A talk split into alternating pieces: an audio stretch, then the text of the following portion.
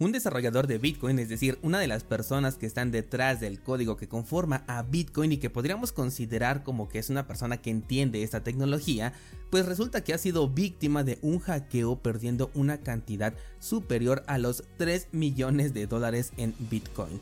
Esto desató el debate sobre si un desarrollador que entiende la tecnología no es capaz de mantener seguros sus bitcoins, qué le espera a las personas comunes. Y de esto quiero que platiquemos el día de hoy aquí en el 702 de Bitcoin en español. Comenzamos.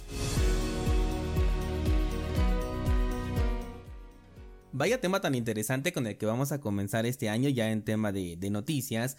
Y es que sin duda pone sobre la mesa este cuestionamiento sobre cuánta seguridad puedo tener en comparación con un desarrollador de Bitcoin que entendemos que pues este tipo de personas tienen un conocimiento superior sobre estos temas que la mayoría de nosotros.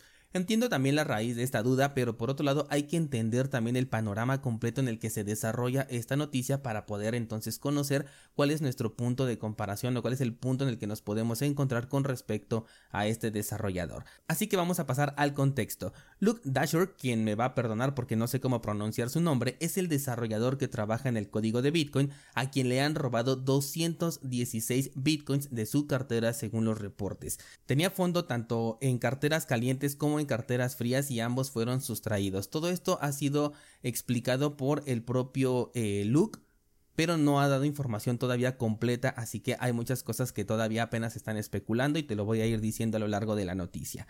Antes de continuar con este contexto debo de resolver una duda que seguramente en este punto ya algún descentralizado puede tener y es cómo es que existe un desarrollador de Bitcoin. No se supone que no hay nadie por detrás porque es eh, una tecnología descentralizada y bueno, así es, no hay nadie por detrás, pero hay gente como en este caso Luke que se han dedicado a trabajar en el código de Bitcoin. Esto lo puede hacer cualquier persona y si tú vas realizando aportes útiles a lo largo del tiempo, pues poco a poco se te va a considerar como un desarrollador de Bitcoin, no porque seas el encargado de Bitcoin, sino porque es la acción que llevas a cabo, desarrollas para este código. Estos desarrollos eventualmente pueden convertirse en implementaciones, todo si el consenso así lo quiere, o sea que él puede cambiar lo que quiera en el código de Bitcoin que él está manejando, porque Bitcoin es software libre, de la misma manera que cualquier persona lo podemos hacer, pero para que sea una implementación que ya todos podamos utilizar, o sea, un cambio eh, verdadero ya en el código de Bitcoin, entonces el consenso, o sea, todos aquellos que corremos un nodo de Bitcoin, tenemos que aceptar esta actualización de manera manual e instalarla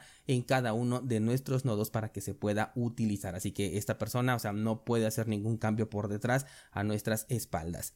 Vale, pues entonces continúo con la nota después de este paréntesis. De acuerdo a la información entonces que nos ha compartido el propio Luke, que por cierto como te dije no es muy completa todavía, dijo que habían vulnerado la encriptación de la información de su computadora, lugar en donde tenía guardada la información de sus balances en Bitcoin. Como aún no hay información completa por parte de Luke, se especula por parte de otro desarrollador también de Bitcoin que tenía una versión muy antigua de respaldo de Bitcoin en la cual todavía no se manejaban las semillas de recuperación, sino que se tenía la clave privada en combinación con la contraseña, o más bien se tenían las direcciones en combinación con las claves privadas que harían de contraseña, y esta información en su momento se encriptaba y se guardaba en un lugar entre comillas seguros. Estos son los principios de Bitcoin que a nosotros ya no nos tocaron, a nosotros ya nos tocó la era de la semilla de recuperación que es una de las actualizaciones que se implementaron posteriormente, pero que no es originaria del código de Satoshi Nakamoto.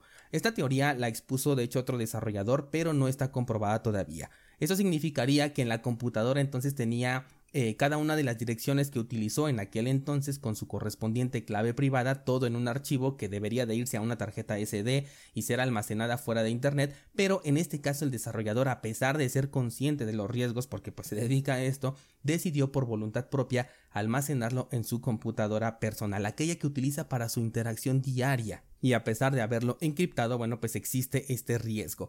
La otra idea que se tiene es que tenía una cartera caliente, es decir, una cartera que se conecta a internet para poder ejecutarse y que todo el tiempo está guardada dentro del dispositivo, ya sea computadora o desde el celular. En este podcast siempre te he dicho que las carteras calientes son una alternativa temporal en lo que adquieres una cartera en hardware. E incluso mi recomendación ha ido todavía más para allá diciéndote que si quieres entrar a cripto antes de comprar cualquier criptomoneda primero te compres una cartera en hardware y ya después comiences a comprar ahora sí tus criptomonedas. Y la razón es precisamente esta la vulnerabilidad que existe en las computadoras como para almacenar dinero o en este caso cripto es bastante grande La razón es porque estos dispositivos, computadoras y celulares están diseñados para hacer un montón de cosas, para ser compatibles con un montón de aplicaciones, por lo que puede entrar un ataque gracias a una vulnerabilidad por una aplicación que ni siquiera tiene nada que ver con cripto. Por ejemplo, el año pasado yo recuerdo que estábamos hablando de, de, Word, este procesador de textos que es de Microsoft, que nada tiene que ver con cripto, pero que gracias a una vulnerabilidad encontrada en este procesador de textos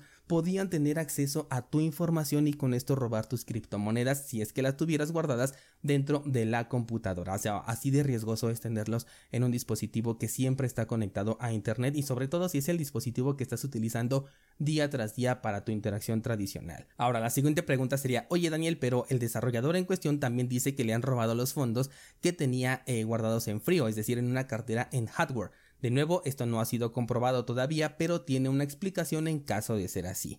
Y es que una cartera en hardware, que por naturaleza se considera una cartera fría porque no está conectada a Internet todo el tiempo, puede convertirse en una cartera caliente. ¿De qué manera? Exponiendo las semillas de recuperación ya sea de una u otra forma. Por ejemplo, que decidas guardar estas semillas de recuperación en un documento en Word y no importa si después lo vas a encriptar, como por ejemplo lo hizo Luke, que tenía su información encriptada, porque finalmente está dentro de tu computadora y por métodos especializados podría llegar a ser vulnerado, cosa que al menos a distancia no ocurriría si estas semillas de recuperación las hubieras guardado en una hoja de papel. Esta también puede ser vulnerada, pero bueno, para ello ya se necesita el acceso a tu domicilio, encontrar específicamente esta hoja. Y bueno, aquí ya estamos hablando de un riesgo distinto que incluso también se puede mitigar. Yo, por ejemplo, no tengo ni la cartera ni la semilla en el lugar en donde vivo, por lo que sigo corriendo un riesgo porque está en otro lado donde va a correr ese mismo riesgo, pero por lo menos elimino el riesgo del el lugar en donde yo resido para este específico caso. Es nada más un ejemplo.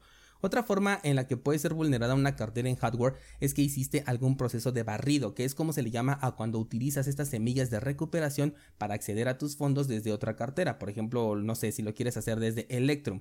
Al escribir estas palabras de recuperación en tu computadora o en tu dispositivo móvil, ya las estás exponiendo a Internet a que exista un malware que no has detectado en tu computadora o en tu celular y que pueda acceder a esta información, ya sea a través de lo que vayas escribiendo directamente en el teclado o de una captura de pantalla que va haciendo en tiempo real y que esta información pues la mande fuera de tu control. Es por ello que a veces digo que suena un poquito exagerado cuando les doy estas recomendaciones de seguridad, pero lo considero necesario. Por ejemplo, el que si ya utilizaste unas semillas de recuperación para cualquier cosa, porque sí hay ocasiones en las que necesitamos utilizarlas, lo que sugiero es crear una nueva cuenta con sus propias palabras, respaldarlas por escrito y mover ahí todos los fondos que tenías en la cuenta anterior, porque ya tienes un nivel de exposición al haber escrito estas semillas de recuperación en tu computadora.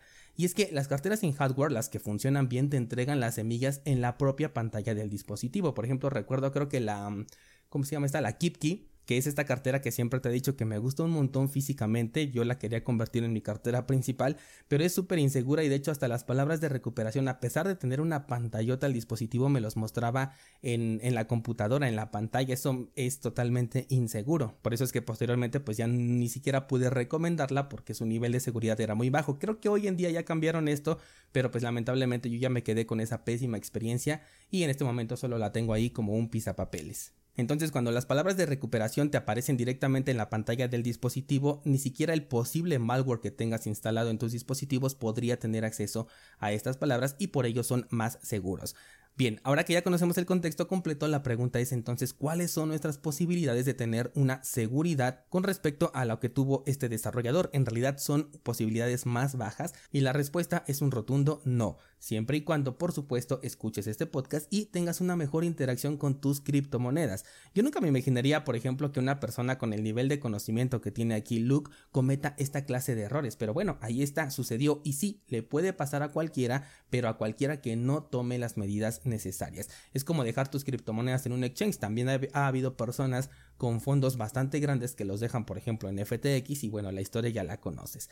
Finalmente, la responsabilidad ha sido de cada persona porque tomó la decisión de dejar ahí sus criptomonedas, ya sea en un exchange o todo respaldado en la misma computadora que utiliza día con día finalmente está delegando la responsabilidad. Que por cierto, este es otro punto importante porque Luke después se quejó en las redes sociales de que no podía contactar con el FBI para que le ayudara en este caso de robo, algo que ya no cuadró con algunas personas que le hicieron llegar comentarios pues de tipo crítica porque se supone que nosotros cuando eh, promovemos a Bitcoin o cuando hablamos bien sobre Bitcoin buscamos ser dueños de nuestro propio dinero y mantener fuera al Estado, pero resulta que cuando ya somos víctimas de un ataque, entonces sí nos acordamos de la intermediación y de las regulaciones y de estas instituciones que buscan, entre comillas, protegernos, ¿no? Entiendo perfectamente que es una pérdida considerable, 216 bitcoins se dicen muy fácil, pero en realidad debe ser un duro golpe. Seguramente querrás buscar cualquier medio posible para poder recuperarlo, incluso si esto va en contra de los principios de aquello que estás defendiendo. Pero la crítica, pues inevitablemente va a llegar porque pues ya no existe una congruencia entre lo que estás haciendo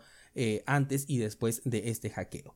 Finalmente, bueno, pues cómo podemos evitar que nos pase a nosotros. Primero que nada, teniendo una cartera en hardware. ¿Qué cartera? Bueno, ya te he dicho que si tienes la oportunidad de comprar dos carteras por separado, te recomendaría en primer lugar la Bitbox 02 exclusivamente para guardar Bitcoin. También puedes tener la Coldcard, esta también sería exclusiva para guardar Bitcoin o incluso el Trezor que ya tiene liberado un software que te permite eh, guardar únicamente Bitcoin dentro de este, de este dispositivo. Y para una interacción cripto, ya en general de todo lo que las criptomonedas, las altcoins, te recomendaría la Ledger Nano S Plus. Si solamente te puedes permitir una sola cartera para comprar, entonces eh, ve, directamente por la Ledger Nano S Plus. Es importante que sea la Plus porque es ahorita la mejor oferta que hay. Y ahí vas a poder guardar tanto Bitcoin como, eh, como criptomonedas. Y de hecho, esto de separar Bitcoin de cripto también es una medida de seguridad que yo te estoy aquí agregando para evitar posibles vulnerabilidades en el futuro, porque esto ya ha pasado gracias a vulnerabilidades encontradas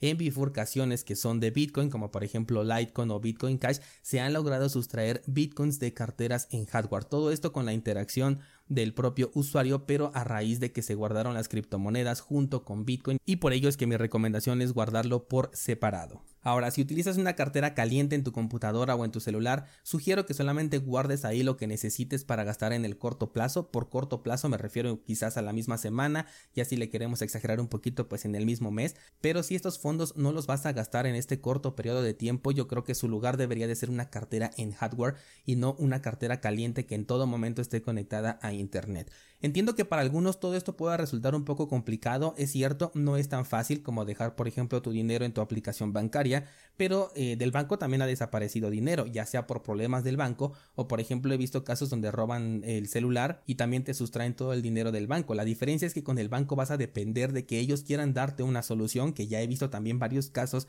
en las que no es así, no les dan una solución y simplemente pierden el dinero a pesar de que estamos hablando de una entidad centralizada y en cripto, por ejemplo, tenemos soluciones preventivas que están completamente en nuestras manos. Y una vez que lo entiendes, la verdad es que deja de ser tan complicado. En verdad no es nada del otro mundo una vez que le agarras la onda.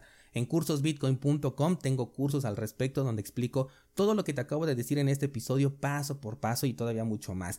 De hecho, ahorita estamos en el curso de seguridad en tu interacción online, en donde no solamente hablo de seguridad y privacidad con cripto, sino con toda la interacción que puedas tener en internet, incluyendo por supuesto a cripto. Y aunque no existe eh, la seguridad al 100%, entre más candados vamos poniendo, pues más difícil será que pierdas tu dinero o por lo menos puedes reducir el impacto. Por ejemplo, si Luke hubiese dividido sus 216 bitcoins en cuatro carteras, quizás solo hubiera perdido una cuarta parte, que sigue siendo un muy duro golpe, pero bueno, es peor perderlo todo, por supuesto. Así que bueno, ahora ya sabes qué medidas puedes tomar y si necesitas de una ayuda, pues ahí tienes cursosbitcoin.com. Espero tus comentarios en el grupo de Discord, no olvides checar los enlaces que te dejo aquí abajo en las notas de este programa. Eso sería todo por el día de hoy. Muchas gracias y hasta mañana.